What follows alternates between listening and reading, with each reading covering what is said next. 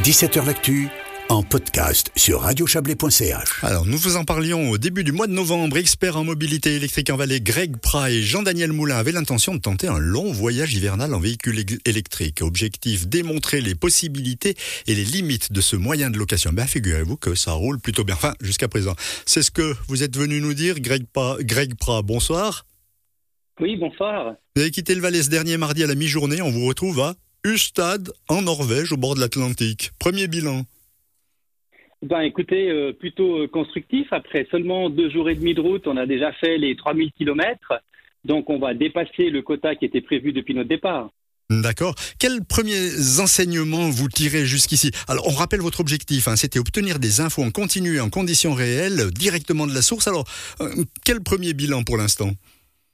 Alors le premier bilan qu'on a, ben, c'est bien sûr qu'on a pu profiter pleinement de la Volvo XC40 qui a été mise à disposition par Volvo Suisse et puis le, le, garage Atlas Automobile à Martigny parce que c'est un véhicule qui a bien roulé jusqu'ici.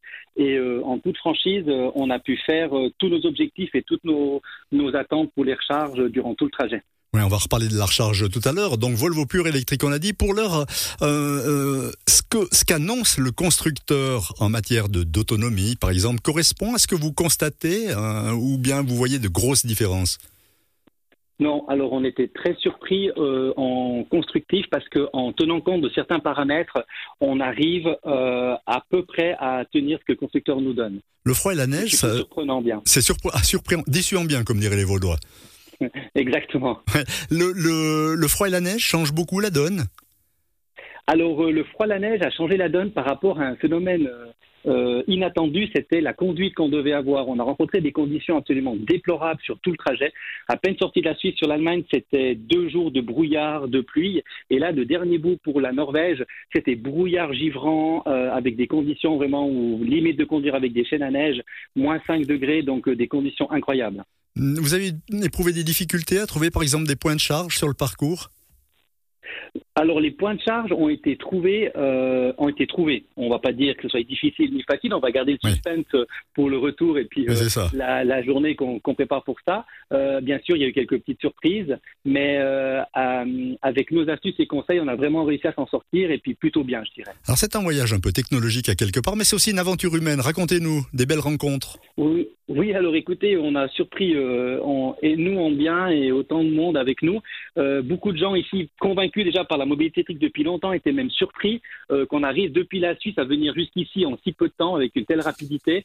Euh, le douanier a passé 10 minutes à la douane de Norvège avec nous pour nous demander des questions, comment on avait fait, quelles astuces on avait eu. Idem avec euh, une maman et sa fille dans un point de recharge. c'était des moments vraiment pleins de, bonnes attentions et plein de bonnes énergies. Ah, vous vouliez faire, vous devez faire, vous l'avez dit, 6000 km en 8 jours, vous en avez déjà fait 3000 en 60 heures.